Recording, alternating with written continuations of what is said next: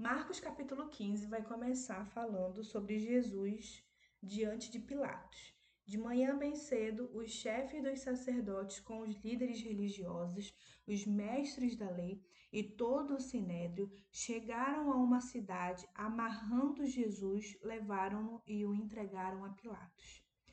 E Pilatos pergunta: Você é o rei dos judeus? Tu dizes, respondeu Jesus. Os chefes dos sacerdotes o acusavam de muitas coisas. Então Pilatos lhes perguntou novamente: Você não vai responder?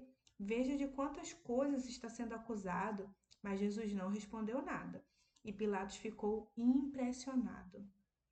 Por ocasião da festa, era costume soltar um prisioneiro que o povo pedisse. Um homem chamado Barrabás estava na prisão com os rebeldes que havia cometido assassinato durante uma rebelião. A multidão chegou e pediu Pilatos que lhe fizesse o que costumava fazer. Vocês querem que eu solte o rei dos judeus? perguntou Pilatos, sabendo que fora por inveja que os chefes dos sacerdotes lhe haviam entregado Jesus.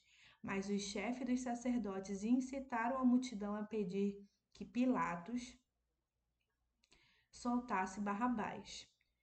Aí Pilatos diz: O que farei com aquele a quem vocês chamam de rei dos judeus? E gritavam todos: Crucificam. Por quê? Que crime ele cometeu? perguntou Pilatos. Mas eles gritavam ainda mais: Crucificam.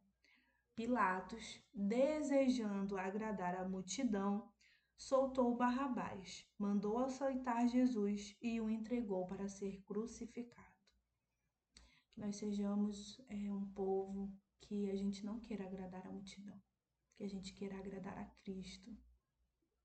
O capítulo vai continuar, vai falar sobre o fato de os soldados zombarem de Jesus, vai relatar sobre a crucificação e no versículo 28 vai dizer: Ele foi contado entre os transgressores.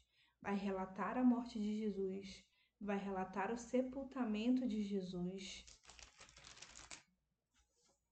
e aqui se encerra as considerações de Marcos, capítulo 15.